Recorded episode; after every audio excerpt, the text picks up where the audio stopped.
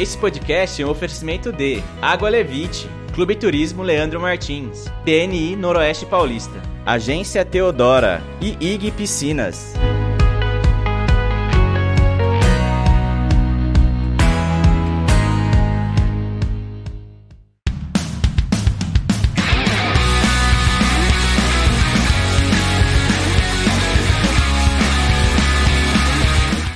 Fala galera de Rio Preto e região, estamos de volta e sejam muito bem-vindos a mais um episódio do Rio Preto Cast. Eu sou Leandro Martins e comigo ele, Igor Corte, nesse frio de Rio Preto, né, Igor? Neste frio de Rio Preto lá fora, né? Que graças a Deus a temperatura está é, deixando um Rio Pretense sobreviver, né?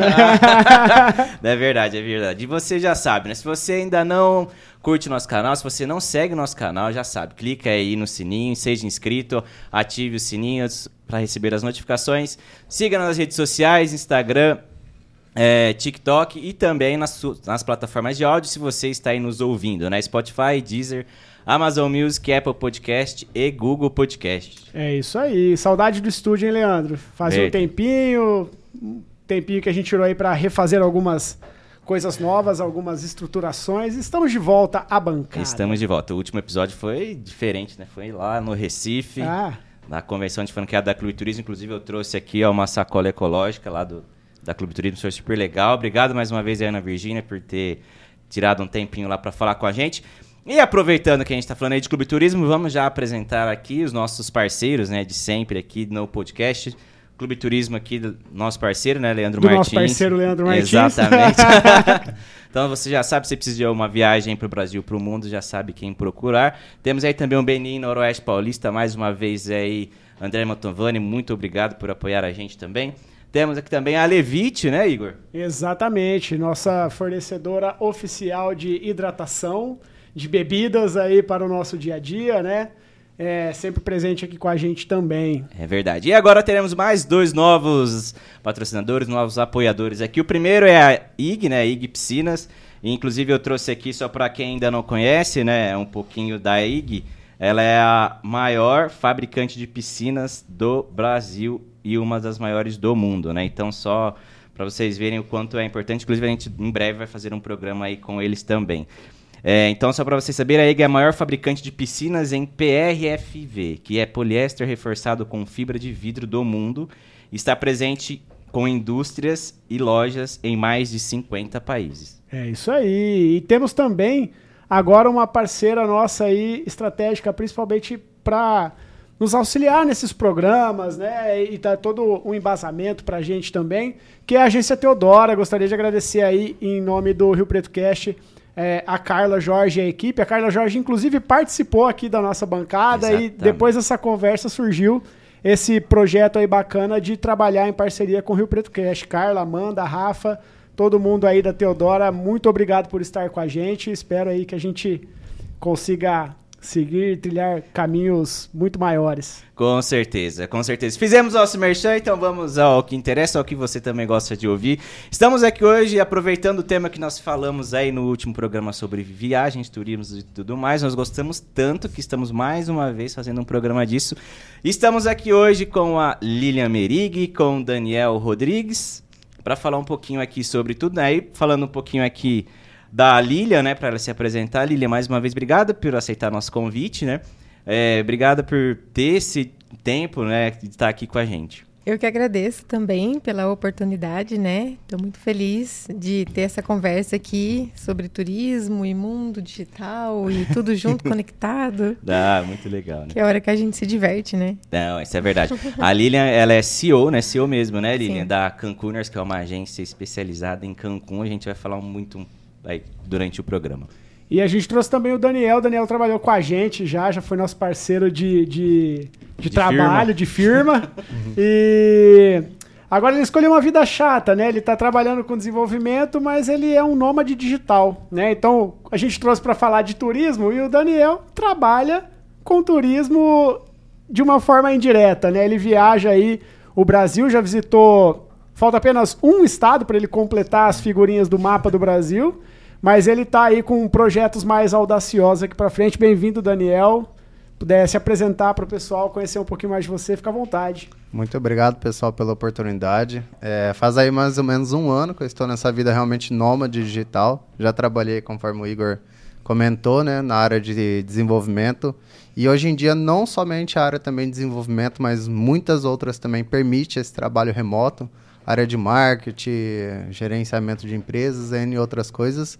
E vou também passar um pouquinho da minha experiência de como que é o o dia a dia, os perrengues, as experiências e tudo mais. Nem tudo são flores. Nem tudo são flores. Instagram o pessoal só vê flores. É. O Instagram é a rede das coisas bonitas. É. Exatamente, exatamente. Gente, como a gente está falando muito de viagem, como que surgiu o turismo e a viagem na vida de vocês? Cada um tem sempre aquela, ou a primeira viagem, que é aquela que marca, ou então aquela que você fala, ah, minha viagem de lua de mel, minha viagem em família. Então, como que surgiu a viagem na vida de vocês? Bom, na minha, eu tenho uma experiência que foi marcante e que com certeza ajudou muito na coprodução da metodologia Cancuners, né? Porque até é, um tempo da minha vida eu viajava muito para o litoral paulista com os meus pais e só, né? E, e também eu viajava assim com eles pro pro Brasil, assim, mas era sempre com os meus pais. E eu tenho um filho já, né? E meu filho tem hoje 21, só que naquela época, quando ele tinha 10, é, eu pude fazer a primeira viagem com ele. Só eu e ele de avião, era a primeira vez que ele ia andar de avião. E foi muito legal, porque eu cheguei para a moça assim da agência, eu falei assim: "Olha, quero realizar meu sonho, né? Eu vou levar meu filho, não quero ir para São Paulo, nada contra. Honro minhas origens, né? Porque eu viajei muito. Sim. Mas eu quero ir para o Nordeste, quero conhecer um lugar diferente. Ela falou assim: Eu tenho o pacote ideal para você. Eu falei: Uau! tipo assim, né? Ela leu, me leu. Mas eu, tipo, para mim, eu tava tão fissurada ali na, na felicidade. E aí ela sentou, falou: Ó, tem esse hotel, me mostrou o hotel maravilhoso. É, tal, tal, tal. Eu podia pagar. Falei: Beleza né? Falei, nossa, sete dias em Fortaleza, que lindo. Você que é agência, você vai entender a hora que eu falar. E tá, né? E ela não perguntou nada. O que eu gosto, o que eu não gosto, nada. Simplesmente vendeu esse hotel para mim. Fui eu, irmã, minha irmã e meu filho. E chegando lá, Praia do Futuro, à noite, o que, que uma boa paulista faz quando ela chega na praia? Com medo. Talvez com medo? Então, na verdade, eu não tinha ainda esse pensamento. Eu gostava de sair. Pra areia, né? vai pra areia, vai pra areia. Vai pra orla, vai, vai ver os barzinhos, né? Vai ver se tem alguma feirinha, gente. Quem é boa paulista sabe, é. né? Que a gente tem. Bom, eu tinha muito esse costume. E aí eu saí do hotel, tal, porque o hotel não era o inclusive, né? E aí, de repente, a gente começou a olhar, começou a olhar. Você já foi a Fortaleza? Sim, Praia do Futuro é conhecida. Por isso que eu comentei. É. Exato. Só que eu não sabia. E, Sim. tipo... Não te falaram, não nada, falaram nada. Se simplesmente E foi. aí, é, a hora que eu comecei a ver, meu filho falou, mãe, tô com medo, vamos embora daqui, por favor. E minha irmã também. A gente falou, vamos... No que eu entrei no hotel, o, o porteiro que tava lá falou assim, você é louca? Como assim você sai? E não, não, não, não, não, você não pode sair daqui. Se você quiser sair daqui, você tem que sair de táxi deixa que eu peço. Aí foi a primeira sacada. Eu falei, poxa, que incrível, né? Essa viagem, porque ela não perguntou nem o que eu gosto. Não me colocou no hotel inclusive e eu vou ter que gastar pra caramba pra sair daqui pra ficar comendo num lugar super longe. Aí o moço falou: não, se você que gosta, gosta de sair assim, você tinha que ter ficado lá na praia de Iracema. Porque lá é tudo perto, tudo fácil, você não ia gastar com nada. Eu falei: ah, Entendi. tá bom então. A Praia do Futuro é só um, um refúgio ali para você ir É, para um vir um dia, é. é. E aí eu fui assaltada no segundo, no quarto dia, na frente do hotel e Tipo assim, ninguém fez nada. Tinha taxista. Tava incluso no pacote também? É, não. All inclusive. É. inclusive. Bom, concluindo, eu gastei muito mais, muito mais que se eu tivesse no hotel inclusive. É, senti um pouco frustrada porque quando ela disse eu tenho o pacote perfeito para você, ela não sabia o que era perfeito para mim. Talvez ela sabia o que era perfeito para o bolso da comissão, mas para mim, não. Ela não perguntou. E aí, quando eu tive a oportunidade de estar na Cancuners, porque a Cancuners é o meu marido que é o fundador, né? Em 2011, que ele foi para Cancún, posso contar a história Pode. de como começou, mas eu coloquei esse, essa experiência. Então, até esse dia, eu não gostava da moça da agência. Mas agora eu agradeço ela. Obrigado, moça. Porque você foi incentivadora do meu modelo exclusivo de negócio. Você sabe que assim, eu, eu não tenho, né? Eu não sou um nômade digital, não tenho agência de turismo, não sou especialista em Cancún, mas eu já viajei, né? Pela empresa. E eu tive em Fortaleza. E eu me lembro de uma passagem que assim, a gente estava um dia lá. É, enfim, a gente estava passando o final de semana lá porque não ia ter, não ia ter atividade, né? Do, do, do, do cliente que a gente estava em implantação. E a gente resolveu é, passear ali. Na, a gente estava na praia de Iracema, por sinal. E aí um, um, um dos funcionários do, do cliente que estava acompanhando a gente, né, mostrando a cidade em si, aí teve uma hora que ele falou pra gente assim, o hotel que a gente estava era na quadra de trás da, da, da do litoral, da, da Orla, isso do litoral, da orla, né? E aí ele falou assim, ô, vocês não vão comigo até ali no carro? Eu tava falando, cara, você tá uma quadra aqui, né? Pô, para. Ele falou, não, velho, vocês não estão entendendo o que, que é Fortaleza ainda.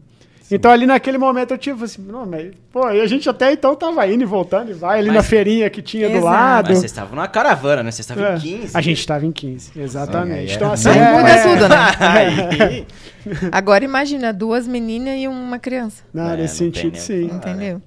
Então, essa questão da, da personalização de experiência, que hoje eu acho que tudo, até um prato de comida que você vai comer, você espera sentir esse prazer, entendeu? De falar, meu Deus, eu estou no lugar certo para mim. Porque não vai ter o lugar perfeito para todo mundo, entendeu? Mas Sim. estou no lugar certo para mim. E quando a gente fala de Cancún, que a gente. É, a, muita gente pensa assim, né? Ah, Cancún, mar, hotel. Só. Só. Só que a gente tem quase 300 quilômetros de hotel, de lugares para visitar, de ilhas, de passeios. Como é que você vai escolher só com o que você vê no Google? E quanta história tem no México, né, inclusive. Exato.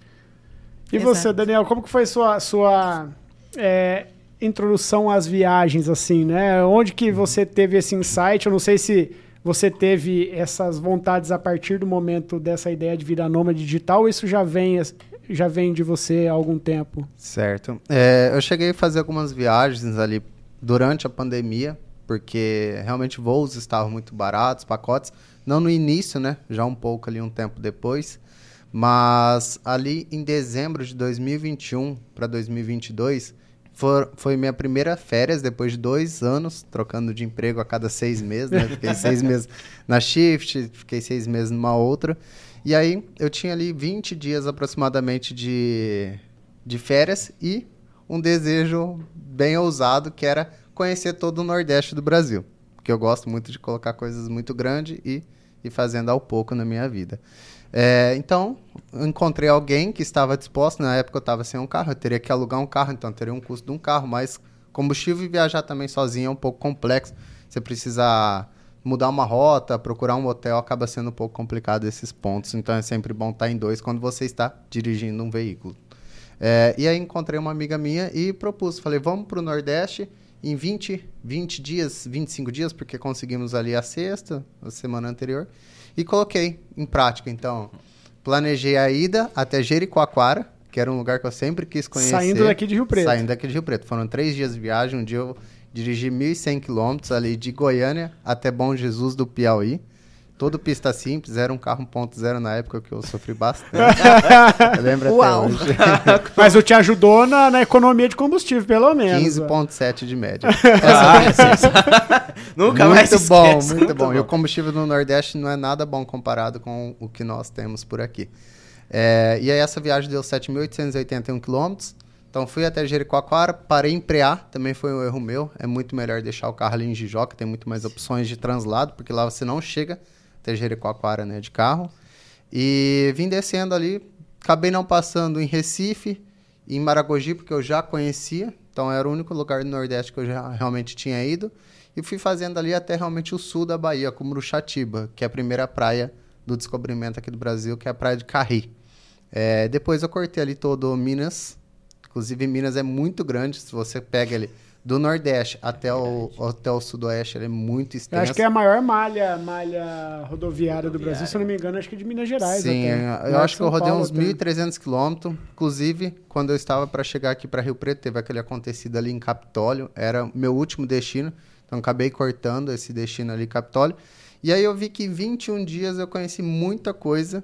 E eu vi que eu tinha internet boa nos lugares. Então, eu pensei em começar a executar algum plano de fazer viagens um pouco mais curtas. Isso foi meu start, mas eu ainda não era ali um nômade. Em abril do ano passado foi quando eu realmente tinha um churrasco na empresa no C6. Nós fazemos churrasco aí cada, sei lá, uns 4, 5 meses.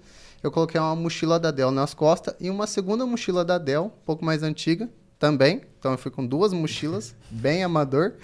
E Eu lembro do levei umas roupinhas um pouco a mais, porque dia 21 de abril nós iríamos, eu e mais uma, as amigas daqui de Rio Preto, iríamos para o Rio de Janeiro. Falei, então eu tenho um prazo aqui de uns 20 dias, eu já vou fazer algum tour. Inclusive eu estou postando agora nos destaques no, no meu Instagram, justamente esse início. Ali eu ainda não sabia que ser nome, eu ainda tinha um apartamento aqui em São José do Rio Preto. Eu tinha meu gato que ainda deixava com a minha mãe, deixava com alguém. Então, assim, eu ia, viajava um tempo e voltava. Só que essa viagem acabou passando o dia 21 de abril. Eu acabei voltando para São Paulo, fui para Florianópolis, fui para Gramado, voltei para Curitiba, que eu não conhecia. Fui para São Paulo de novo, fui para Fortaleza, Lençóis Maranhenses, é, Belém, Ilha de Marajó, nadei com os búfalos lá, Manaus, Presidente Figueiredo, voltei para São Paulo para ir justamente num outro churrasco da empresa e voltei para Rio Preto. Durou ali mais ou menos dois meses essa minha primeira viagem e foi quando eu falei, agora eu preciso então alugar meu apartamento, que eu já não tenho mais porque pagar água, energia e tudo mais, sendo que o Malemal fica aqui. E eu tenho meus pais que moram em Nova Aliança, que é próximo de Rio Preto. Então, quando eu estiver aqui esporadicamente, eu fico lá com eles, tem, tem meu quarto e tudo mais. Então, realmente, essa primeira viagem, sem saber que eu ia ser nômade, foi quando eu dei o start, que eu fiz toda essa viagem sem ter nenhum problema de internet, super tranquilo. Um pouco ali precisando só de uma certa variedade de. uma certa variação de horário de trabalho, porque às vezes você só consegue começar a trabalhar um pouco mais tarde, um pouco mais cedo, locomoção tem alguns pontos. Mas deu para ali preencher um horário de trabalho tranquilamente e trabalhar também. Inclusive, para marcar com o Daniel foi uma verdadeira, um verdadeiro desafio. Porque ele disse, ô, eu tô, tô vazando semana que vem. Tô vazando sem que ela. Eu falei, cara, a gente vai dar uma Segura. pausa agora, então segura. Inclusive, hoje, o senhor já está de partida, né? Estou de partida às 11h35, estou indo para Campinas. E dois, dois fatos curiosos. As minhas últimas duas voltas para Rio Preto foram por causa que amigos meus iriam se casar. Então, realmente, eu fui convocado a estar em São José do Rio Preto. não tinha porque- como não É, estar, tinha né? como. Porque realmente, senão, eu acho que eu teria demorado um pouquinho mais de tempo para ter voltado. Que coisa, né? Ô, Lilia, e conta pra gente, por que Cancún, o destino, né, que vocês escolheram, e por que Cancuners? Se você quiser até contar um pouquinho a história Ah, também. vou ter que contar. Não tem como. Então, na verdade, o meu marido, quando ele tomou essas decisões, ele ainda não era meu marido, né? Então, eu, eu Ah, honro sim. a história dele, tenho que contar. A gente é amigo desde quando a gente tinha 16 anos. A gente estudou junto aqui no terceiro colegial, fizemos coque junto, sabe? Então, a gente já se conhecia há muito tempo. Mas ele foi fazer química na USP e ele viu que não tinha nada a ver com o que ele queria. Ah, tá. Eu pergunto, nada, nada, Nada a né? ver. Nada a ver. Química, com. Exato. Aí ele viu, ele detectou lá, morando em República e tudo mais, que ele gostava muito de fazer comida, de fazer drinks, de, de servir e gerar uma boa experiência. Então ele veio e fez gastronomia no Senac. Mas ele decidiu uma coisa: eu não quero ganhar em reais, eu quero ganhar em dólar. Aí junto ele e o primo dele, que eram sócios, e foram pesquisar cidades paradisíacas, né? Que eles também não eram bobos, né? De escolher um lugar que ganhava em dólar e ele fosse feio, né? E aí então Aí, eles Ciudade Leste. Vamos- Lá em Pedro Juan, cara. Lá em Pedro Juan Cavalheiros. Ó, E eles viram para ir pro Havaí, para ir para Bali, para ir para para Belize. E aí foi quando uma pessoa que era amiga do primo dele, que morava em Playa del Carmen, que é uma cidadezinha perto, falou para eles, falou, ó, se vocês vierem aqui para vender espetinho com caipirinha, vocês vão ganhar uma grana. e aí eles investiram tudo, venderam tudo que tinha aqui e foram para lá. Mas quando eles chegaram lá, não era bem assim, né? Que ia sair fazendo espetinho, igual tem aqui na praia, porque lá não pode, você não, não tem gente vendendo as coisas igual tem aqui. Inclusive, é uma, é uma saudade quando a gente está lá de ter essas coisas gostosas para comer, assim, lá, né? E aí eles perceberam que financeiramente não seria viável uh, fazer essa ideia do restaurante. E aí eles falaram, vovô, vamos voltar? Planejamos tudo, ficamos mais de um ano pensando, saímos de casa, vendemos tudo que a gente tinha, vamos voltar? Não. Ah, vamos então conhecer Cancún e vamos ver o que, que tem por lá. Só que quando ele chegou lá, foi amor à primeira vista. E ele falou: ah, aqui é o lugar que eu vou morar. E ele pegou o dinheiro que ele tinha levado e começou a viver, explorar a região até para conhecer, porque ele sabia que ali também era um lugar turístico. Ele falou: tem que achar uma oportunidade. E aí, durante essas indas e vindas e investidas, né, de conhecer a cidade, as pessoas perguntavam muito para ele assim: é, Você mora aqui? Como que eu faço para fazer tal coisa? Como que eu faço para ir em tal lugar? Tô perdido, tô, sabe, até mesmo num desespero, num, numa urgência. E aí ele viu uma primeira oportunidade de ajudar as pessoas a se planejar antes de estar ali, porque o quanto que as pessoas não perdiam tempo por não ter pensado o que ia fazer, né? Que nem você, você tem tudo bem, você, você tem o tempo, o seu tempo. Só que Sim. quando alguém vai para Cancún, ele tem sete dias. O, o voo já está de ida e o voo já está de volta. Ou cinco, ou dez, ou quinze. Não, não importa. Mas ele já tem tá aquele prazo. Né? E aí ele vai ficar perdendo tempo. Você espera o ano inteiro, às vezes, para tirar um dia de férias. Né? Então, aí surgiu a primeira oportunidade. E conforme ele foi atendendo as primeiras famílias, não necessariamente de brasileiro, mas do mundo todo, ele percebeu uma coisa. Porque é, em Cancún tem vários passeios da mesma coisa. Então, se você olhar no Google hoje e colocar Cancún, vai aparecer nado com golfinho, xcaré, Chichen Não que seja ruim, mas as pessoas falavam: Poxa, eu queria viver um momento especial, queria pedir minha namorada em casamento, queria, sabe, comemorar alguma coisa. E ele percebeu que isso não tinha.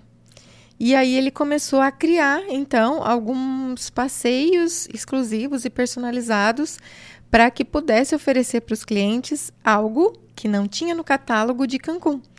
Né? Então aí foi a segunda oportunidade, foi onde a agência mais emplacou. E no começo a agência era do lado da Cocobongo, era loja física, para quem conhece Cancún, né? Bem do ladinho, na, na Plaza Fórum, no centro do centro da zona hoteleira. E eles atendiam gente do mundo inteiro. Então, é, foi bem forte, assim, o crescimento da Cancuners. Porém, em 2016, eles tiveram uma desavença pessoal e separaram a sociedade.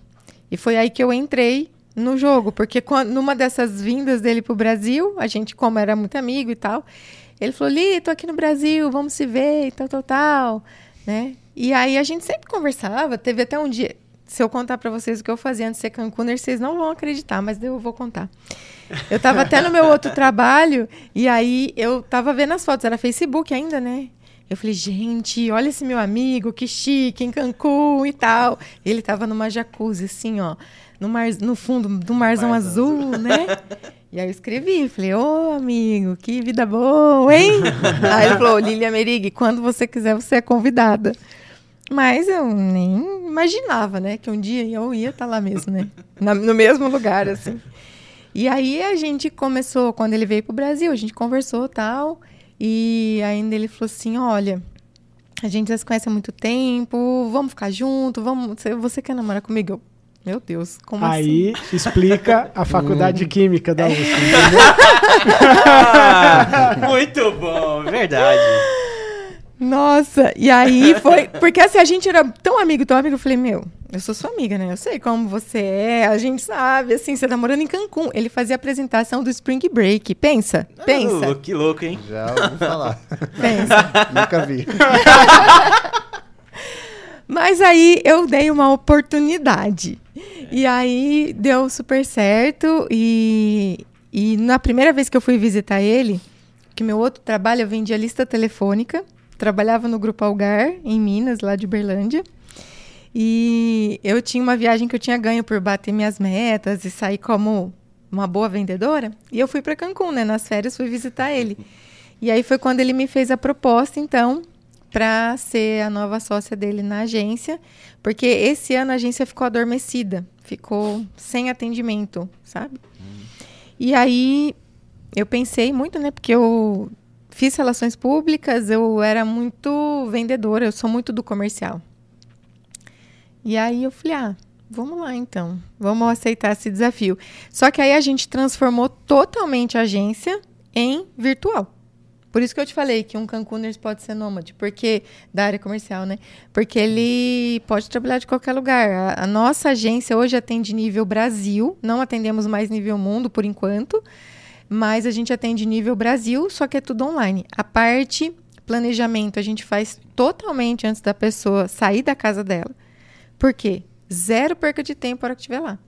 E quando ela chega, ela tem a equipe para cuidar dela e dar todo o suporte, fazer o receptivo mesmo, né? E garantir que tudo que a gente combinou aqui seja realizado com sucesso. É, muito aproveitamento, é, parar de passar perrengue, entendeu? Parar de perder dinheiro com escolha errada. Quantas pessoas não escolhem, por exemplo, fazer o Parque Xcaria chegar lá e falar, meu Deus do céu, não era nada disso que eu queria. O parque é incrível, maravilhoso, mas tem um perfil certo de pessoas que vão visitar. Entendeu?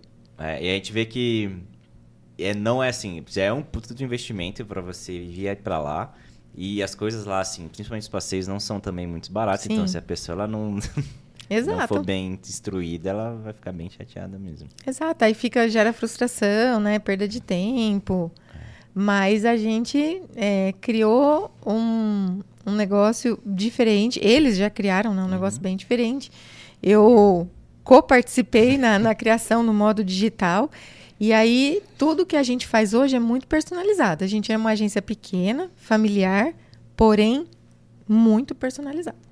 A ah, gente não tem intenção de atender um milhão de pessoas. A gente só tem intenção de atender aquelas famílias que querem aquela experiência. Que querem a experiência, exatamente. Vocês prezam a qualidade, a qualidade. não a quantidade. É, exato. Interessante. É, exato. Esse ponto que você disse de, de, de não ter um lugar fixo, eu acho tão interessante, porque imagina quanto que era um custo para ter né, aquela unidade lá do lado dos hotéis, funcionários que sejam de lá. Então, assim, esse, essa questão do trabalho remoto, em todas essas áreas, justamente essa, é muito interessante por causa disso. Você consegue ter pessoas muito boas que não moram naquela região, talvez Sim. em lugares também do Brasil bem remotos, né? Claro que nós temos que ter internet, que vai ter um custo melhor, vai ser uma pessoa que vai estar tá realmente ali gostando do que faz, entregando valor. É. Então essa é muito legal. Camara é muito boa para muita gente. Sim. A gente tem um escritório aqui em Rio Preto, onde as pessoas trabalham, que moram aqui. A gente tem a, a nossa sede em Cancún, só que a gente não tem loja aberta. Porque quem que chega hoje de viagem, imagina, você está chegando de passeio com a sua família. Você vai querer sair do seu hotel para ir numa loja pegar teu, tuas coisas? Faz sentido, né? Não de modo faz. algum. Cancún. Não quando, faz. quando eu fui na lua de mel para para Salvador, a agência tinha uma lojinha dentro do hotel mesmo uhum. lá, assim, para já oferecer os passeios, Sim. né? Então não precisei nem sair do hotel. Lá, eu, e aí vinha o ônibus da agência buscar a gente lá para ir fazer o o. City Tour. Uhum. é verdade. Mas é verdade, mas o que você falou é muito real. Eu também eu gosto muito disso, que é a questão da personalização.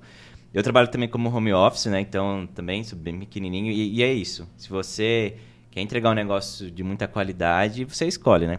E você falou um negócio agora há pouco que é muito real, né? A gente, eu questiono muito as pessoas quando elas me procuram e tem algumas pessoas que nem me respondem.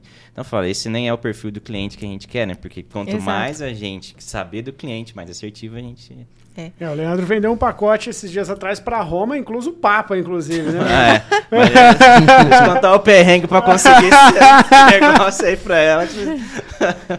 É. Eu falo que o principal, quando a pessoa chega pra gente e fala assim, ó, é, fala pra mim aí um pacote é, de tantos dias, tal, tal, tal, tal. Eu falo assim, olha, de verdade, se eu fizer, se qualquer pessoa fizer isso pra você, saiba que você pode estar fadado ao fracasso da sua viagem. Se ela não te perguntar nada, pode ser a pior sugestão que ela vai te dar na vida. Por quê? Porque, ó, eu preocupo quem vai, o que você gosta. E o principal, o que você espera dessa viagem? Tá? É, Você viaja muito? Você não viaja muito? É a única viagem do ano? Nossa, eu viajo um monte de vezes por ano. Uma pessoa que está esperando e que vai para Cancún porque é o sonho dela. E que assim, é que é muito sonho dela. Ela, ela se esforçou durante muitos anos para ter esse momento. Não que eu tenha que ser diferente, mas eu tenho que trazer para ela, é, sabe, o- um, um sentimento assim, fala, meu, obrigada por tudo isso que eu guardei porque valeu a pena. E aquela outra que viaja muito, muito, muito, eu tenho que pensar assim, como que eu vou surpreender essa pessoa que viaja tanto? Que deve O conhecer que, que eu tudo, posso né? fazer de diferente para que ela tenha uma experiência? Fala, nossa, isso daqui eu nunca vi. O tanto que eu já viajei não tinha visto isso. Exato. É, exato. E aí a gente tem, tem até vídeos, depoimentos, as clientes falam assim, nossa, eu já vim pra cá muitas vezes, mas uma experiência como essa eu nunca tinha visto. Né? Até as babás, quando viajam, uma delas falou assim, nossa, eles sempre passam um monte de perrengue. Aqui vocês pegam no colo. Aqui toda hora vocês estão lá. Toda hora vocês ligam, perguntam. A gente é babá de adulto. É- Esse é o título, babá de adulto. Ô, Daniel, e assim, uma coisa é você ter uma agência por trás, você ter todo o cuidado, ter uma babá pra cuidar das tuas Uhum. coisas e, e como que você programa as tuas viagens? Como que você fala assim, ó, eu vou por aqui, vou por aqui, ali tem isso que eu quero fazer, Cata- ah, aqui no Macapá não tem nada pra eu fazer, então... Cata o mapa lá, lembra? Antigamente, abre É, o mapa. guia quatro rodas, guia né? quatro Abre rodas. lá, Meu pai fazia muito isso. Como que você faz assim pra planejar e já emendando uma outra pergunta assim, você precisa, você já falou aqui algumas vezes, você precisa de internet pra trabalhar. Você já chegou em algum lugar que não tinha e como que você se virou? Tá, vamos, vamos então pela primeira pergunta, que são duas bem Uma de cada vez. complexas. Primeira coisa que eu vejo é realmente locomoção, né? Então, onde eu vou conseguir pegar um ônibus? Eu prefiro o ônibus porque o ônibus eu descanso à noite, eu não atrapalho meu horário de trabalho, né? Entre aspas. Apesar que às vezes algumas noites eu faço plantões, viradas, atualizações de sistema, mas aí eu me programo antes. Então eu prefiro o ônibus que inclusive eu já durmo no ônibus. Eu tenho essa facilidade. Tem pessoas que realmente não conseguem, então Nada que não um é Dramin não resolva É. também. Rapaz, eu vim novinho agora de, de, de, de ônibus que eu vou falar pra você, hein? Eu acordei aqui em Rio Preto. Ah, coisa boa. Então eu primeiro eu vejo se realmente é possível, que nem eu fiz uma primeiras viagens mais, mais sentido nor, é, nordeste e queria conhecer o norte. Inclusive eu conheci um amigo meu lá em Jericoacoara, ele tem uma agência lá em Presidente Figueiredo, ele falou você tem que, eles usam muito macho, macho, você tem que vir aqui conhecer Presidente Figueiredo. E aí depois que eu fui, conheci Manaus, Manaus é um lugar tão interessante que o pessoal tem uma visão e eu também tinha de, de ser um lugar que você vai chegar lá, vai encontrar indígenas e uma cidade tão pouco né, Explorada, estruturada, comer- é. mas é, é assim, uma cidade grande, acho que 2 milhões, alguma coisa assim. E tem praia de água doce, tem um monte de praia de Tem água doce, um monte cruzeiro de no- coisa. lá em Manaus. o né? rio gigante, Cara, tinha várias um hotel, tinha um hotel famoso no meio do Rio Amazonas, lá no meio das árvores, É. assim, cara. Eu, quando eu era criança, meu sonho era conhecer aquele hotel, cara. Passava no- nos Globo Repórter da vida. E aí, então, eu. Nessa última vez que eu falei, eu quero conhecer essa outra parte, então, do Brasil. Eu vi onde que eu tinha que ir de avião, por exemplo, de Boa Vista ali, capital de Roraima, pro Acre, eu poderia ter ido de ônibus. Eram dois dias e meio de ônibus se não chovesse, se a estrada tivesse boa. Vocês já viram na TV como que é a BR lá na Amazônia. né? Duplicada, é um Tá tapete. é. duplicadamente Exatamente. barro, né? então, assim, eu vejo os pontos e tento já me planejar, porque quando a gente fala em passagens aéreas, eu uso um, programa, um, um programinha, um esqueminha que eu pego umas passagens mais baratas, mas é, você tem que entender se não vai estar, por exemplo, dois mil reais uma passagem É, e complicar a sua vida. Mas uma coisa é assim, igual viajar uma semana, né? Você, pelo que você falou aí, você faz trechos de 20 dias, 30 dias. Última, a quinta viagem, quarta viagem foram 99 dias e eu morei um mês em Jericoacoara. É. Então, foi bem longe. Inclusive aprendeu a dançar forró, fez umas aulas de algumas coisas Eu lá. fiquei é. menos pior, fiz aula de surf lá. É. Nunca imaginei surfando, inacreditável lá, muito massa. Então, assim, eu vejo muito os pontos mais críticos. E aí, já emendando a segunda, que claro eu vejo, né? É, é a questão de hotéis. Então, eu uso muito a ferramenta do Booking. Eu tenho uma forma de busca no Booking que ninguém acredita, mas eu faço isso. Eu ordeno a busca e ordeno pelo mais barato. E vou excluindo. E aí eu vou chegando em algumas opções. Quais são meus fatores de exclusão? Como eu já passei em vários lugares, eu sei lugares que são bons, lugares que são ruins. Tem um exemplo ali de Fortaleza, Praia do Futuro. Então, tem lugares que tem hospedagem muito baratas. Mas você vai ter alguns Aham. pontos ruins. Tá bom, E aí eu vejo muita nota de internet e comentários no Booking. O Booking é uma ótima ferramenta, então super recomendo, porque a nota que está ali são pessoas que passaram já por lá e realmente pontuaram, inclusive depois que sempre que eu me hospedo eu faço um review. Agora eu vou dar um exemplo agora que eu fui para o Jalapão. Passei por Goiânia e depois Poturanga, se não me engano a cidade, uma cidade que eu não conhecia. Peguei um hotel lá que no Booking não tinha nada, então você fica totalmente com os olhos vendados. Eu peguei um hotel que eu olhei no, no Google, olhei, liguei, internet boa, é boa. Não dava para trabalhar. Então, assim, o Booking é uma ótima ferramenta. Você quer saber se tem uma internet boa? Pesquisa no Booking, o- a Os nota que o Booking comentários, dá né? É. vai O ser realmente É muito... aquilo, né? Porque o hotel pode falar que tem, mas o cliente que tem que falar se tem mesmo. né? É E isso. aí o- é, que é o bom pra Booking- você, não é? Mas Às você já vezes o cara usa só trabalhar rede de um- social, né? Exato. É, exato. Mas você já precisou trabalhar de algum lugar inusitado, por exemplo, assim, por conta de internet? Ou...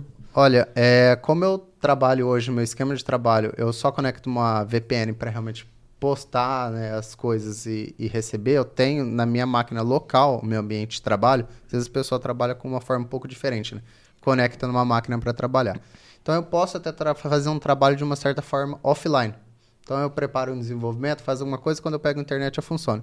E a situação que foi mais hilária que eu, que eu fiz foi, eu saí de São Luís, peguei um ônibus para ir para Belém, 520 quilômetros. Aqui em São, São José do Rio Preto, estado de São Paulo, 520 quilômetros, você pensa em 6 horas no máximo de ônibus. Sabe quanto, demo quanto demora para ir para São Paulo? né? E a viagem estava marcada saída 7 da noite em São Luís e chegada 7 da manhã em Belém. Já eram 12, 12 horas horas. para 500 quilômetros. Você achou meio estranho, né? Mas as empresas de ônibus colocam, geralmente nunca bate, ou é menos ou é a mais. Inacreditavelmente eu cheguei lá uma da tarde. Nossa. O Caramba! motorista eu não sabia se ele ia acelerar, se ele frear, se ele desviava de buraco. Foi a pior viagem de ônibus que eu já fiz. De São Luís, Maranhão, para Belém ali, Pará. Recomendo um aviãozinho aí da, da próxima Super vez. recomendo, porque inclusive eu que sou fácil de dormir, não consegui dormir direito no ônibus. Então realmente é bem imagino. complexo. Mas assim, você já teve que trabalhar de algum lugar inusitado por conta de internet? De uma padaria, de uma Ah, biblioteca, sim. pegar o. Wi-Fi do vizinho, Ah, coisa daí, desse tipo? compartilhar às vezes internet, mas O padaria... celular, por exemplo, você- você tem um- uma retaguarda, digamos assim, ah, tem um plano bom, pelo menos, que uma eventualidade me salva. Eu tenho, mas não tenho. No, no C6, quando eu falo de trabalhar com a operadora da Vivo, existe um bloqueio. Então eu não consigo compartilhar a internet da Vivo com o meu celular, com Entendi. meu notebook. Mas padaria é a melhor dica que existe. Você chegou na cidade. Inclusive, é verdade, né? esse, esse exemplo que eu passei pra vocês de Poranga, Porangatu, se não me engano é o nome da cidade. O hotel ruim. Não tinha nada ali perto. Eu estava entre Goiânia e Palmas. Então, cidades 60 quilômetros de distância uma da outra. Cidades pequenas. Eu olhei, a segunda opção é uma padaria ou até um posto de combustível. Já trabalhei muito também em postos de combustíveis. Postos de combustível. Então, padaria é, é, o, ce- o canal. é, é o canal. Já toma o cafezinho. Olha uma padaria, É. olha no olha no Maps e você olha as que já tem uma mesinha, uma estruturinha. Que aí com certeza vai ter uma internet e vai te É. atender. O Ó, duro é a internet ser boa, o café ser ruim, né? Aí lascou. Ai, tá. Vai ser Aí ruim a compra água experiência. que não é.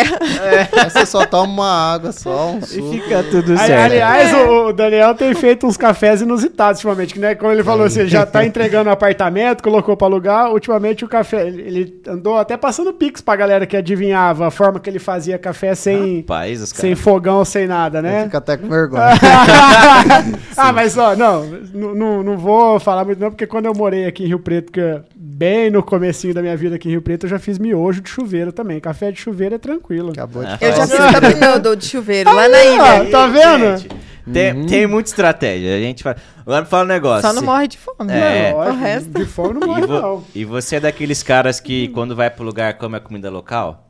Eu Tipo, sempre por exemplo, procuro. em Belém tem a maniçoba. Cara, não tive coragem. O que, que é maniçoba? Ai, É não uma sei nem carne falar com, uma- com aquela mandioca venenosa, com mais uns negócios do Mandioca boi. venenosa. É, existe uma mandioca normal que nós conhecemos e uma venenosa. É. Se você não tratar ela certo, ela pode matar É, ele você. fica não sei quantos não sei se Tem é medo. horas, dias lá, prepara, em preparação pra depois. Aí eles tiram ela, não sei se é fervendo, enfim, sei lá. Sei que depois, depois desse, todo esse processo aí sim que eles colocam pra você. Nas experiências de viagem de implantação, quando a gente foi pra Campina Grande, lá tem uma Uhum. Vou tradição de comer é, cabeça de bode, né? Cérebro de bode, essas coisas. Eu falei, não, Nossa, é. não- Entre aspas, eu, eu, prefi- eu preferia, eu preferia castanha de caju. É.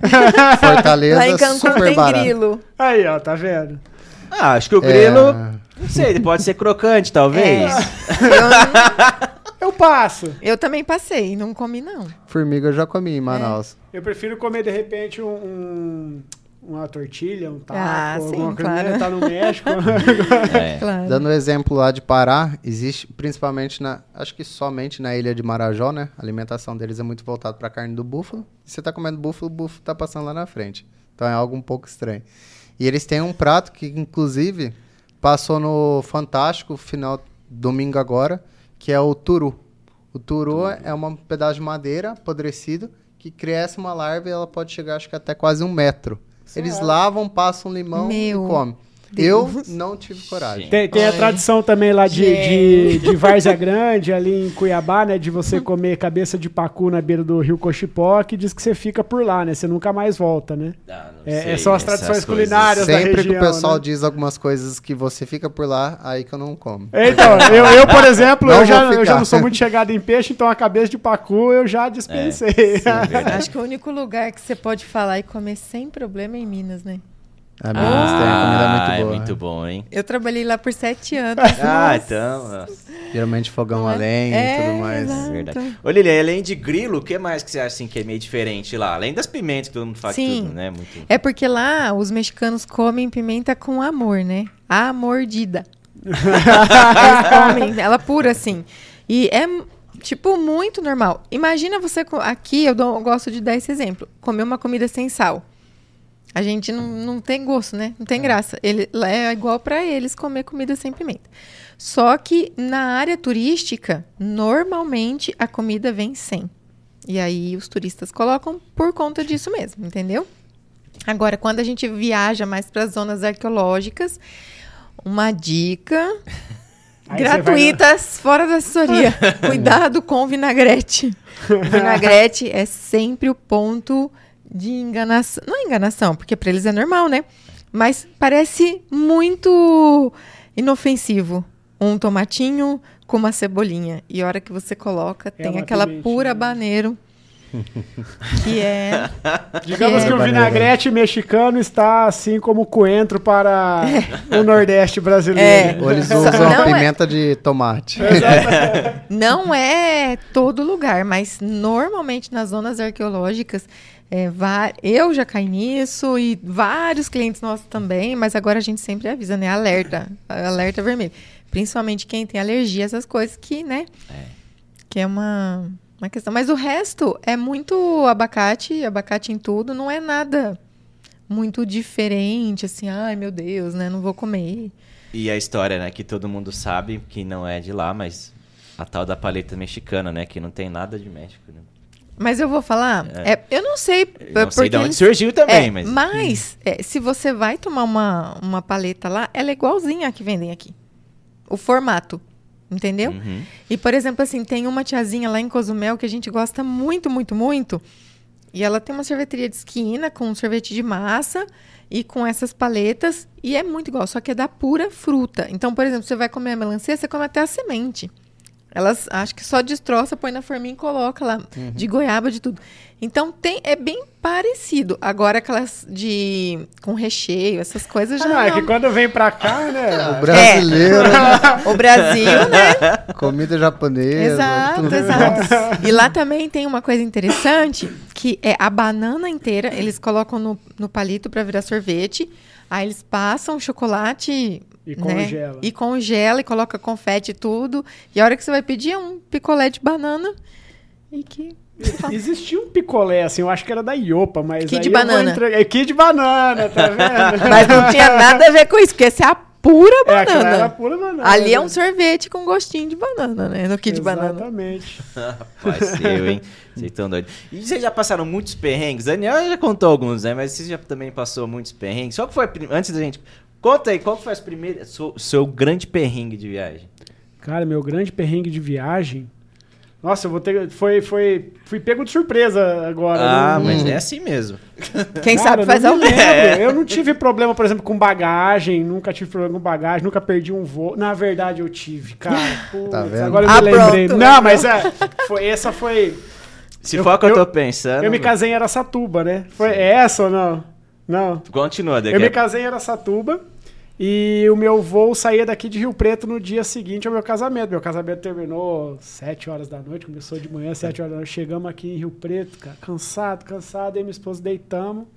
Aí eu falei, ó, o voo sai 5h50. Aí eu cheguei no aeroporto, o cara falou assim, não, seu voo já foi. Eu falei, não, mas meu voo... Não, seu voo era 5 horas, não 5h50. Aí eu falei, pronto, perdi o voo de ida da lua de mel, cara. Isso é um perrengue. Aí a, a minha sorte Isso é é, que era que na época que Rio Preto tinha o voo das 5 horas e tinha o voo das 8 horas. E aí eu consegui remarcar pro voo das 8 horas sem custo, porque a volta dava mais de 30 minutos de, de escala no voo lá e eu não precisei pagar. Mas, cara, quase que eu perdi o Ai. pacote do meu all inclusive da lua de mel. Nossa, e Acho que se isso não é um perrengue, eu Ah, não, não tenho uma. Rapaz, que isso, hein? Fora o outro também, né? Se- O pinga-pinga, né? Sua via sacra pra chegar no nascimento. Nossa, é verdade. Quando meu filho nasceu também, eu tava em Fortaleza. E eu cheguei em Fortaleza numa segunda-feira. A bolsa estourou na terça-feira pra quarta-feira. Pra arrumar voo, aí vim. Eu passei em cinco estados diferentes, em quatro aeroportos Nossa. diferentes. Não, é uma coisa assim. Eu sei que foi um rolê também pra chegar. Eu saí de lá, acho que era quatro, sete, quatro horas da manhã. Fui chegar em Birigui, onde meu filho nasceu. Era umas 9 horas da noite. Foi, foi um rolê. Escala, escala, e desce depois no aeroporto de Salvador, sai correndo pro portão. Não, quase que- conhece é, nada. não conhece nada. Eu cheguei já tava anunciando meu nome. Foi a primeira vez que anunciaram meu nome no aeroporto. Quer dizer, deve ter anunciado quando eu perdi o voo Ah, de casamento. sim, é. mas eu não tava lá pra Mas ver, não não aconteceu. Não sabia. não vi, não vivi. Não, eu não vivi, exatamente. Muito bom. O E que, que você? você passou de perrengue, Daniel? Olha, teve um perrengue que agora, é, justamente essa questão de segurança, hoje eu me atento um pouco mais, porque eu carrego notebook, né, celular e tudo mais. É, é uma regra isso daí, acho que para toda a cidade. Rodoviária e centro são lugares perigosos. Aqui em Rio Preto, por exemplo, quem é do convívio daqui não sabe que Rio Preto é perigoso. Eu cheguei esse tempo atrás com uma mala e já fui saindo da rodoviária e já tinham pessoas ali me olhando. Então, assim, é porque como nós temos o costume de estarmos aqui, parece que não, Tá não tudo bem. apresenta o perigo pra gente. E aí eu cheguei em Porto Velho e desci simplesmente da rodoviária e fui andando até o hotel, que era aproximadamente 6, 7 quarteirões. E realmente vieram pessoas de em frente comigo, eu tava com uma mochila de costa e uma mochila de mão, mas eu sempre, era de rodinha, mas sempre carregava ela erguida.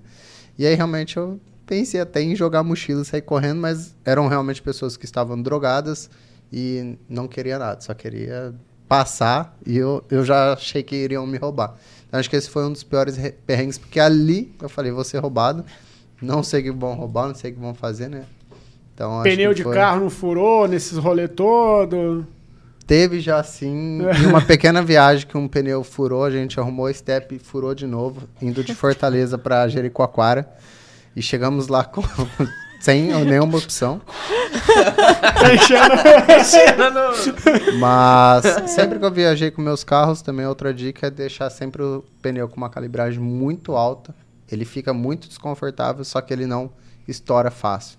Ele É, não vai furar estradas fácil. aí, né? Então sempre que eu viajei com o meu carro mesmo, que eu calibrei antes de sair, nunca tive nenhum problema, ainda bem. Aliás, antes de você contar seu perrengue, você tá vendendo seu carro ainda? Tá entregando pra qualquer lugar do Brasil? Pelo eu vou seu- deixar ele hoje com, com um cara que vai vender. Ah, tá. Não Porque é, foi a desculpa dele. Ele colocou lá um post mó bonitinho assim no Instagram, vendo meu carro, parará, parará, parará, entrega em qualquer parte do Brasil. Eu mandei pra ele assim, Brincadeira. isso daí é só uma desculpa pra você viajar mais uma vez e levar o seu Se a carro? pessoa quiser que eu entregue lá em Fortaleza, eu levo. Você faz esse esforço, você vai, né? Ah, vou gastar ali uns. Uma semana mais ou menos, entre dias de trabalho, mais uns mil reais de combustível, mas eu levo. Mas chega. Fala, daqui um mês eu chego aí, relaxa. Sim, inclusive teve uma viagem que eu fiz de volta, e aí eu usei o dia 25 de, de janeiro ali, que é feriado de São Paulo, que eu assisti calendário de São Paulo. E teve um dia que eu rodei 1.100 quilômetros descendo ali de, de Natal. Inacreditável que eu acho que eu passei em cinco ou seis estados. Ali são estados muito, Muito próximos, pequeno, assim, né? então você passa muito rápido. E estradas muito boas, duplicadas. O pessoal não acredita, mas tem estradas muito boas ali no litoral. A 101, principalmente. Legal. Eu, Perrengue, Lilian. Não fuja. não, eu, vou, eu, eu tenho um bem fresquinho na minha cabeça. Nossa. O Leandro não vai escapar também, não. Vai ficar por já ele vai falar. Ele pegou aqui de desprevenido. Era dia 7 de março agora desse ano. E um casal de amigos nossos mexicano fizeram. Fazia tempo já que a gente estava combinando de visitar a família dela, né, em Valladolid, que é uma cidadezinha histórica. é, um pouquinho mais para cima, perto de Chichen Itza, né, onde tem as Sete Maravilhas. E aí a gente foi. Então a gente saiu cedinho. Então a ideia era sair lá, é, visitar um cenote que a gente tinha combinado, visitar a família, é, comer por lá, viver uma experiência e voltar no mesmo dia. E comer várias comidas da região que eu ainda não tinha comido. É, inclusive, tem gente que vai três vezes e fala assim pra mim: Não, eu já sei tudo, já fui três vezes. Eu falo: Nossa, que bom, foi, eu vou sete anos e não conheço tudo ainda. Mas tudo bem. É, aí a gente foi, foi lindo dia. Foi um dia muito místico que a gente deu muita sorte de chegar num cenote, onde tem inclusive excursões para Chichen Itza, só que a gente tava só nós quatro. A hora que a gente entrou e a gente fez todo um ritual, sabe? Eu tenho muito essa questão, né, de conexão, de universo, de, de energia, química. de química. e foi muito legal. E aí a gente ficou até para ver um show de luzes na igreja de Valladolid à noite e depois a gente veio. No, e olha que a gente dá dica para quem aluga carro, dá dica para tudo. Por isso que a gente dá dica, porque a gente passa os perrengues, sabe, né? E aí é, a gente, o nosso carro na volta fez um barulho assim muito estranho. Só que já era quase 10 horas da noite, para 11 assim.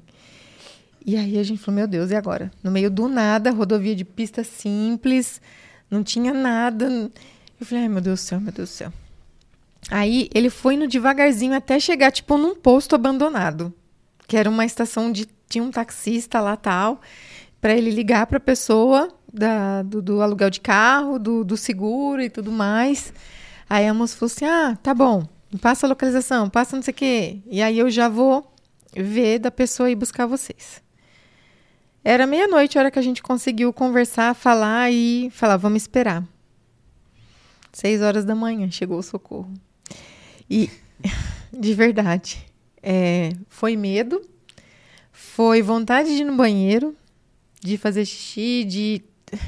Foi muito perrengue. Foi muito perrengue chique, assim, que eu falo, meu Deus do céu. Ai, com, nessa minha idade, eu ficar aqui nesse lugar. Não por nada, né, de, de, estar no lugar, mas foi por um incidente do carro e não tinha como a gente andar. E a gente. Ainda ele até falou: não vai com o taxista, ele leva vocês lá. Eu falei, mas a gente não vai deixar você aqui sozinho. E a seguradora que ele contratou não poderia deixar o carro lá. Teria que ficar alguém para representar. Ixi, tá. Exato. Então aí a gente não quis deixar ele sozinho também, né? E, e aí foi muito tenso de, sabe? Nossa, muita emoção misturada, cansaço, porque a gente já tava, tinha saído de casa às sete horas da manhã, né? E já no outro sete horas. Então foi bem um perrengue chique mesmo que a gente sempre fala, né? Principalmente é. quando vai alugar carro lá. Que a pessoa fala, não, tô acostumada, tal, tô acostumada a andar de, de aluguel, mas sempre você pode passar por algo que não esteja nos seus planos, né? Então, isso é algo que foi bem ruim. E aí, Leandro? Seu perrengue, não fuja. Ah, não, mas tem vários, né? A vida de analista traz muitas lembranças. né? A gente passa por cada uma. Acho que todo mundo já chegou no hotel, por exemplo, essa época mais ou menos do ano assim, eu tava em Campinas, cheguei lá um frio, não esquentava a água do chuveiro. Ah, isso é leve, ah isso, Leandro. isso, é tem Ah, leve, não, mas não- calma aí, eu não acabei ainda de contar minhas, tô contando minhas histórias. Já teve outro de eu chegar no hotel, o cara falar assim, então senhor, isso aqui é a chave do seu quarto. Falei, mas e o elevador? Não, não tem elevador. É, sei lá, devia ter uns 100 degraus aquilo lá. Com mala e mochila. Subir Também assim. já passei por É brabo, é brabo. E outras coisas, tantas outras coisas, que é isso que a gente já até acostuma, né? Perder voo, não perder, voo nunca perdi, mas perder, mas vou atrasar, eu já sento, eu nem esquento mais. Mas você sabe qual Nossa, que é eu o já pior de voltei, já voltei de ônibus É. de São Paulo, porque na época da Pantanal. Nossa, Pantanal. Nossa, Pantanal Airlines É. era, era fera Era pra cancelar voo de São Paulo para Nossa. Satuba na época, voltava de ônibus. Era brabo, era brabo. E agora, da última vez, foi quando eu tava indo pra Recife, agora, duas semanas atrás, peguei o ônibus aqui, foi muito contado, né? Se aí daqui o ônibus ele ia sair 11h20, 11h15, chegava em São Paulo 5h40, meu voo era às 8 em Congonhas, chegava na Barra Funda, voo às 8 em Congonhas. Falei, bom, é horário de pico, mas é contrafluxo, acho que dá pra chegar, beleza. Tranquilo. Aí beleza, cheguei, o ônibus saiu daqui quase meia-noite, chegou lá em São Paulo 6h20. Aí tive que catar um táxi, pagar o mais caro possível para conseguir chegar em Congonhas. Aí que cheguei lá em Congonhas, o voo estava quase fechando e não tinha jeito, eu ia ter que despachar a mala de qualquer jeito. Mas pelo menos cheguei e Deu certo. tudo certo. Só gastou a mais. Só gastei a mais. Um dos perrengues que eu acho eh, ruim, e vou contar pela experiência dos nossos clientes, que eu acho que é o pior. A pessoa chega, tipo, no primeiro, nos primeiros dias, come alguma comida Nossa. e passa mal. Aí é ruim demais, porque ela tá fora da zona de conforto do, do convênio, do médico, tudo. É uma viagem que ela esperou muito e ela não aproveita nada. É. E não tem a segurança de ter uma. Um, pra sarar, né? É. Então, e no México acontece muito essa questão da comida, né? De não dar a match, assim, com a pessoa. É. Então, eu, eu acredito que esse, eu não, não passei por isso, mas eu, eu vejo muito cliente passando e é muito triste. Fica a dica levar um miojo. e, e também remedinhos daqui para virose, para intoxicação alimentar. Ah, Fica a dica também. A gente sempre fala isso também. É. Mas já ficou a dica, gente. Se teu voo atrasar, qualquer coisa, não adianta você ficar bravo. Não. Vai, ficar com a- vai lá falar com a companhia aérea, tenta resolver. Ah, eu vou contar, um perrengue com a gente de viagens. Essa minha, essa minha cliente que foi pra Roma, ela chegou lá em Guarulhos, deu overbooking. Aí ela me ligou. Ah, então olha aqui, estão me oferecendo 800 euros mais uma, mais pra eu ir amanhã, mais um hotel cinco estrelas. Eu falei, não senhora, você vai ficar nesse voo que você tá aí, não vai pra lá. Ela, não, mais 800 euros. Eu falei, não, pelo amor de Deus. Pra quem não entende, se você cancela, se você vai no outro dia, tem que resolver com o hotel, e aí o hotel pode ou não aceitar que você chegue no outro dia, então dá um perrengue do caramba aí. pro- Mas eu falei, não, aí, mas ela foi uma obediente, ela aceitou. Aceitou. se manter no mesmo É, voo. o duro é quando você não tem escolha, né? É. Mas eu Aí, falei, bate é. o pé, nem se for pra pôr numa outra companhia. Exato. Ô, Daniel, é, o que, que você está preparando para frente agora? Você falou que daqui você já sai, vai para Nova Aliança, né? Inclusive, hoje você mostrou os preparativos da sua mala. Sim, É, tem que arrumar minha mala ainda é, hoje. Uma pergunta. Você contou pro seu gato que você virou nômade digital? Como que tá essa relação com ele? E qual que é a sua próxima trip agora? Certo. Meu gato, quando eu chego lá, ele nem me reconhece mais. Eu fiquei três dias dessa vez ali com ele, então agora ele voltou a achar que eu sou do Ah, convívio dele. a- acho que eu Porque conheço do esse- contrário, ele Já chega eu lá. chego lá, ele, quem que é essa pessoa? Vai querer me pegar no colo, eu vou sair correndo. É, e agora eu então, vou saindo daqui pra lá, vou arrumar minha mala. Comprei uma mochila realmente de, de, de mochileiro, né? Que diz. De nômade. Que é, acho que eu peguei de 50, 60 litros agora, não sei. Bem legal, então vou viajar com ela em Madadel. E eu vou fazer só uma experiência agora mesmo. Campinas, BH, Rio, São Paulo e volto, porque eu vou fazer um... Casamento. Vou fazer... Não, dessa vez não. Volta pra casar quem dessa vez? É, no dia 4 do 6 eu vou fazer um vestibular para um curso de guia de turismo. Vamos ver se dá certo. É AD, então se der certo vai ser legal. E depois eu vou tentar então sair e realmente descer esse sentido sul para conhecer o Uruguai. Vou ali naquele monumento da mão, eu vou pegando Puta, lá é massa dicas. demais, lá é bacana. Praia já ouvi falar que é muito gelado. Gelada é só contemplação. É. E depois eu vou tentar fazer ali é, Argentina. Tô tentando a- uma treinada de espanhol, né? Duolingo. E tentar pegar ali talvez Chile, Bolívia e voltar ali por Mato Grosso. Dos... Do Mato sul, Grosso. Mato perto de Grosso. Cuiabá ali tem um lugar Ah, que a sim. galera. Perto de Cáceres vem. lá. É, Cáceres. lá tem uma das cidades mais quentes que dizem do Brasil. Aí eu fui em Cáceres. Cáceres, não sei se é Cá- exatamente ah, essa. não sei, mas Cáceres é absurdo aquilo lá. É muito quente, é muito quente. É, muito. Cuiabá é muito quente. Não, mas Cá- ó, a briga ali é boa, hein? É boa. Ô, Cuiabá, não, Cuiabá, pelo amor de Deus. Cuiabrasa, né? Cuiabrasa. Cuiabrasa. Parece uma panela de pressão aquele lugar. E aí eu tô com planos de voltar para São José do Rio Preto ali perto do dia 20, alguma coisa de julho. Vou tentar fazer alguma comemoração, porque aí realmente eu vou sair para a Europa. Eu comprei já um mês é, que eu vou estar de férias. Então vou realmente tentar. Você vai voltar conhecer. naquele plano inicial de aproveitar as férias para fazer um, um reconhecimento. Um reconhecimento, isso, justamente.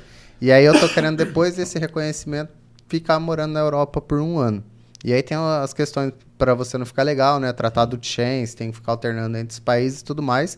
Mas esse um mês é garantido que eu vou e vou tentar conhecer o máximo de coisa possível. Então já tô com essa mochila já é para ir aprendendo como são as coisas ali, né? Viajar com ela. Vou ter que limitar um pouco mais ainda a, a minha bagagem e tudo mais. E quero já ir para também um país né, de outra língua para já sentir um pouco do impacto, porque é muito mais fácil você ir para o espanhol ah, do que você. Você vai começar por Portugal. Não é. Não Baixo é. impacto. Baixo impacto. Mas dizem que Portugal é, é para brasileiro um dos melhores lugares para você ir. Minha mãe tem medo de viajar é. para lugares de línguas diferentes. Falei assim: ah, mãe, vai para Portugal ali que talvez você consiga se comunicar um pouco melhor. Sim, sim. E sabe que é muito engraçado a gente falar de espanhol de inglês, né? É, eu fiz inglês 11 anos e meio. Fiz 3 anos e meio de espanhol. Eu falava, meu Sei Sou tudo, né? fluente. né? Chega Sou fluente. Eu colocava no meu currículo, fluente em inglês. Primeira vez que eu fui para Cancún, cheguei no aeroporto da cidade do México. Travado. Eu falava assim: cadê tudo que eu aprendi? tipo assim, ó, de verdade, é, eles falam numa velocidade. Por exemplo, o espanhol do México é mexicanês, né? Não é espanhol. Então, assim, tem vários dialetos. É igual se a gente for aqui para Bahia, né? Para algumas variações. regiões, as variações. As... Mas, assim, é, o, o que vai te ensinar, você pode não saber nada. O que vai te ensinar é você viver no lugar. No dia a dia, né? Dia -a -dia. Um mês, dizem um que mês. um mês morando em, com outra língua é equivalente é. a talvez um ano de um, de um curso. Exato. E, e assim, como que é, você faz... Você comentou que suas viagens, 99 dias, teve umas aí, algumas de 20, 20 e poucos dias. Certo. Você vai passando por vários lugares. Como que você aproveita o lugar? Porque, assim, 20 e poucos dias viajando, imagino que você passe aí por pelo menos mais de 10, 15 cidades, não sei. Uhum. Como que você aproveita o lugar? Em que momento, por exemplo, que você trabalha, né? Você vai a trabalho, mas como que você... Igual, você foi pro Jalapão. Como que você faz para conhecer a natureza lá, fazer as trilhas que você faz, uhum. conhecer, explorar o lugar e amanhã você tem que viajar já de novo, sabe? Uhum. Como, como que você aproveita bem essa, essa organização que você faz? Certo. Geralmente eu lugares que eu interesso, que tem alguma coisa para ser feita no final de semana, que dure um passeio ali durante o dia, eu foco em ter um final de semana lá. Então, por exemplo, Jalapão, emendei um feriado e tudo mais, quando eu fui para para Porto Velho, alguns outros lugares, então sempre foco passar meio que uma semana e durante a semana eu me locomovo até o próximo lugar. E aí uma, uma coisa legal que você vai criando uma rede social de estar em hostel. Eu comentei do booking e tudo mais, mas a minha preferência Sim, é, é ficar legal. em hostel. Ah, porque é mais barato, etc. Também é mais barato, porque quem viaja sozinho é muito mais barato você pegar um, um uma, uma cama, cama, realmente no hostel do que um quarto num hotel. Você é sócio do, do albergue da juventude lá, da, do hostels? Olha, tem uns hostels muito. É porque tem, né? Tem, porque... tem vários. É várias comunidades de hostel ah, e tudo Tem mais. Tem até um aplicativo, né? Hostel World. É, acho é, que tá, o Hostel World. Esse é daí é uma é ótima dica também. albergue da juventude, é, que você ia lá nos lugares e pagava só a cama, né? Estadia mais o café da manhã, né? Esse Hostel World é onde que os gringos olham para vir. Então, geralmente vão ser os hostels mais famosos, os hostels com mais gente. E os hostels também que eu procuro por ter o contato com outra língua. Então, por exemplo, Rio de Janeiro, que eu sempre vou. Quase toda viagem que eu saio, eu passo no Rio de Janeiro. É, eu conheço pessoas de vários lugares, inclusive postei hoje ali no, no meu Instagram, né, ali na Highline, sobre a questão ali do, do Elmish, que numa vez que eu fui, em abril do ano passado, eu conheci pessoas do Sul, do Nordeste, do Norte e é, praticamente foi isso. Então, depois dali foi o gatilho para eu fazer muitas outras coisas, porque você cria muito contatos e aí você vão ter pessoas que vão estar num lugar que vão te indicar ou que conhece alguém que já foi. Então você vai criando uma rede social que você vai conhecendo pessoas de vários lugares, vão te dando dicas de lugares para ir. Então isso que acaba sendo bem legal. Então a questão mesmo para planejar também essa questão do hostel e, e, a rede social, que acaba sendo muito interessante. Dizem ter uma pesquisa muito boa usada no TikTok. Você coloca no lugar que você quer ir e tem vídeos de pessoas que passaram experiências, mas eu confesso que eu baixei o TikTok e até hoje eu não, Não eu explorou. não né? explorei essa ferramenta, mas dizem que ela é muito, muito boa. Tá, legal.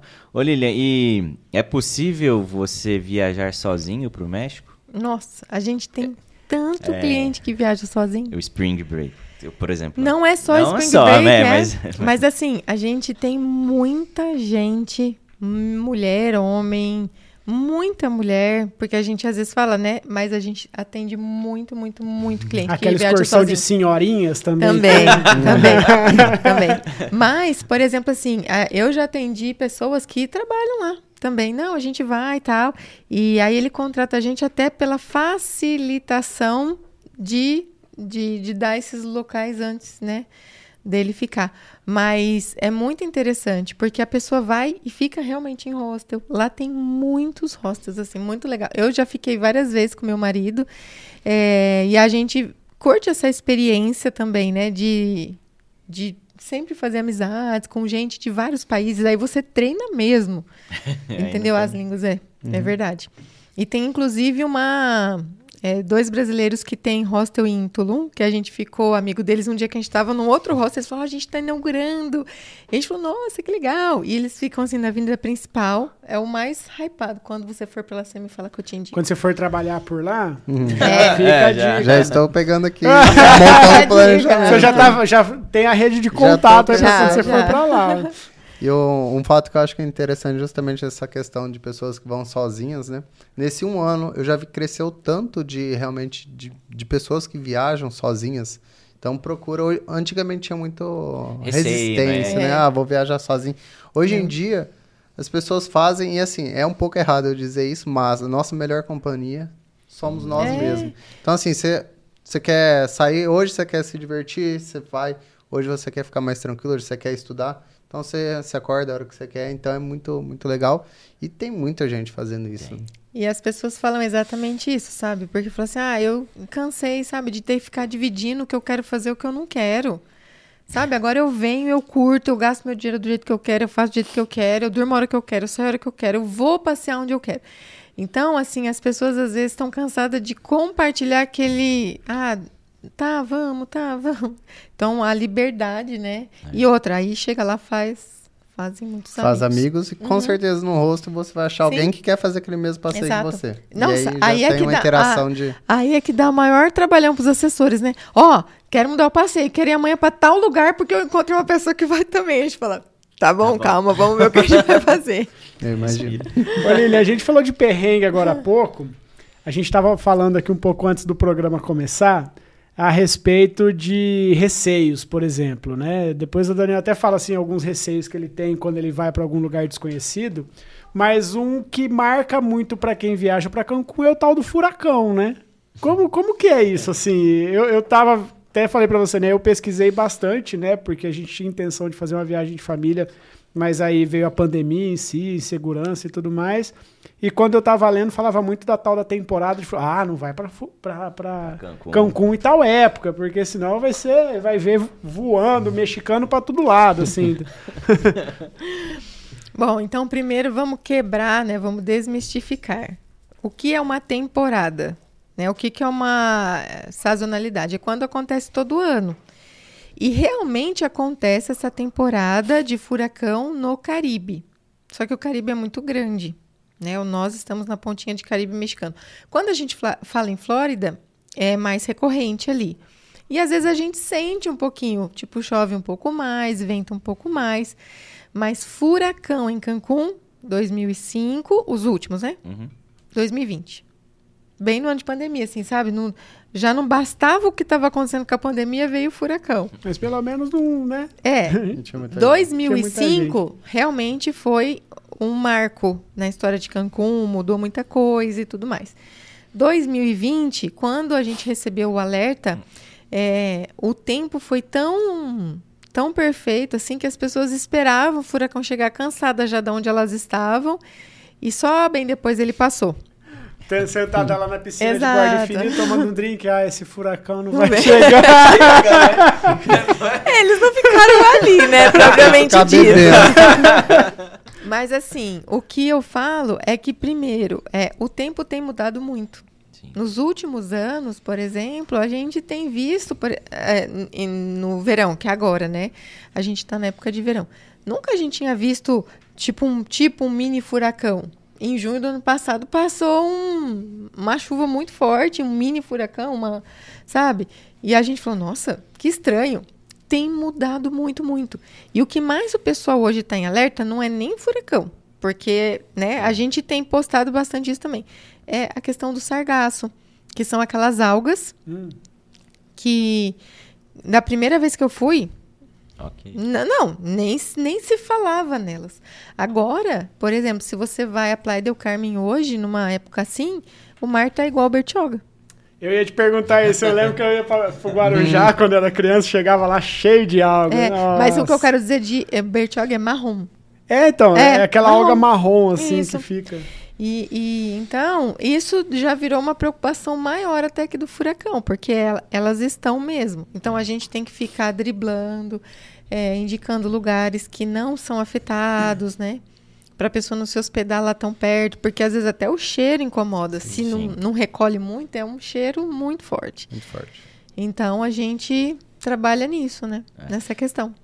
Ô Lilian, e a gente teve no ano passado a mudança aí do, de ser obrigatório o visto para entrar no México, né? Como é que foi para vocês tanto receber isso como também, porque muito- a gente sabe que eles fizeram isso, mas não tinham estrutura nenhuma para receber tanta solicitação, né? Sim. Vocês sabem por que aconteceu isso? Não. Na pandemia, é, o México foi o único país que ficou aberto para o mundo todo, ah, né? é verdade. Ficava 15 dias e ia para os Estados Unidos. É, vamos lembrar, vamos voltar um pouquinho.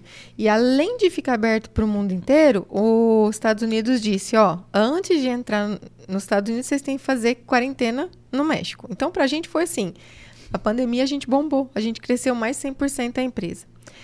Mas... Por nesse- conta dessa obrigatoriedade de passar por lá. Sim, e por conta que o mundo inteiro só podia viajar para o México, México. e eles iam para Cancún, né? E aí o que aconteceu é muitos brasileiros a- que quiseram aproveitar a oportunidade que não tinha visto e passar ilegal. O aumento foi de 700% de brasileiro tentando entrar ilegal nos Estados Unidos. Por conta disso.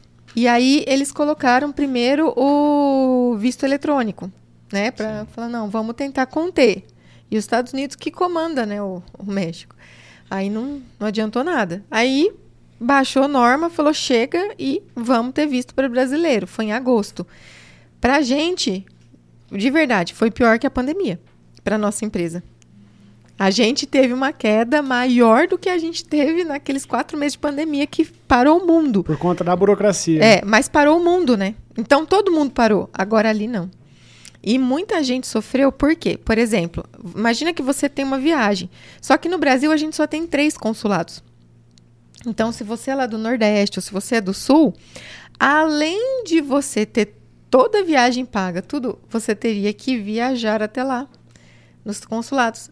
Ter os pré-requisitos, que são muito altos, e fazer todo esse trâmite, ter o tempo também. Fora isso, conseguir agendar, porque o site é desafiador. Não é assim, entra lá e agenda. Eu leigo, essa obrigatoriedade caiu ou não? Não. Não, e nem, Não. não há nem expectativa Nem disso. expectativa. Só que, é, aí o que, que aconteceu? A gente passou por uma fase bem desafiadora e a gente aprendeu a agendar os vistos, pelo menos para ajudar. Só que, assim, muita gente, muita, muita, muita, principalmente o pessoal do pacote Urb, porque o pessoal do pacote Urb compra muito, num valor muito acessível a viagem. Só que a hora que. Inclusive, estão colhendo os frutos agora. É. Mas é nem esse mérito, porque a sim, gente atendeu muitos clientes. A questão é a, o ticket que eles precisavam ter para tirar o visto. Que você precisa ser CLT por um ano, ter 5.600 de renda líquida, ou você precisa ter extrato, no mínimo de três meses, de 17 mil na conta. Né? Tô lascado, não vou pra Ou você tem que ter Prolabore, se você é empresa com esse rendimento da carteira. Então, assim, é uma exigência que ficou muito alta para muitas pessoas. Então, o que, que eles fizeram? Trocaram. Trocaram o destino. Então, tem, tem- por exemplo, tem muita gente indo pra Punta Cana. Sim. Muita gente. Muita. E também, por exemplo, às vezes até. Mas quem tem visto. ó, todo mundo que pode entrar nos Estados Unidos pode entrar no México, tá? É liberado. É, visto americano, canadense, Canadense, é. é, dupla cidadania europeia, japonês, tudo pode. Mas assim, é, o desafio agora é agendar, mas quem tem os pré-requisitos é muito tranquilo. Agora a gente aprendeu, tá muito fácil, É. na verdade. Entendeu? Agora a gente tá fazendo tranquilo, agendando certinho. A pessoa tem os pré-requisitos, vai lá e tira. Já entrou na normalidade. Agora Cancún é para quem quer. É. Para quem quer, sonha. Então ele vai fazer de tudo para ir e vai tirar o documento. Agora, quem, ah, ah, não, não, ah, vou ter que ir lá tirar o visto, não vou. Aí ele, ele já não vai, entendeu?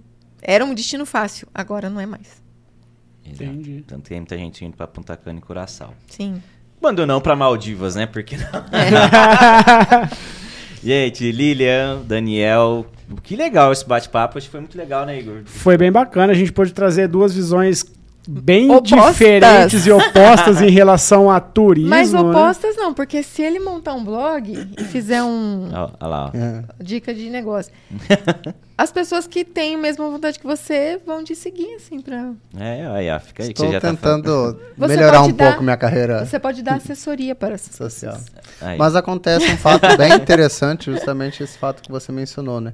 Que às vezes a pessoa me procura e fala assim, me indica um lugar pra ir. Mas Ah lá. assim, eu gosto bastante de cachoeira. Aham. É, É, que vai? amei o Jalapão, exemplo, por exemplo, vim até com a camiseta. Mas é, cada pessoa às vezes tem. É um uma jeito. pessoa gosta mais de frio, outra mais de calor. Tem um lugar, por exemplo, lá perto de Fortaleza, Guaramiranga, que é frio, ninguém acredita, lá Uhum. no Nordeste. Então, assim, tem, tem que entender justamente a pessoa. Isso leva um tempo. Leva um tempo. Então, para fazer isso na rede social, eu teria que estar mudando um pouco minha carreira, É. né? Então, por hora, vamos só sendo E- amador nessa É, vida. e isso que meu marido fala, às vezes, sempre, sempre, sempre, ele fala assim, vamos viajar para outro lugar. Ele fala, não, nós vamos viajar aqui para a região, porque para a gente ser especialista, a gente tem que saber o que todo mundo gosta. Ele viaja para onde ele gosta, escolhe os lugares para se hospedar que ele gosta. A gente vai em todos os lugares para entender um pouquinho de cada perfil e para poder entregar a melhor assessoria mesmo. É justamente isso. Como ele ainda não precisa entregar a Exato. experiência, a experiência é dele, né? É a dele, experiência exato. é única e exclusiva E- dele. mas quem dá match com ele, de, de, de perfil, É isso. né? É, tem que procurar quem É. dá match. Mas aí as pessoas te procuram. Elas te acham, né? Sim, tem, tem que investir um pouquinho na carreira.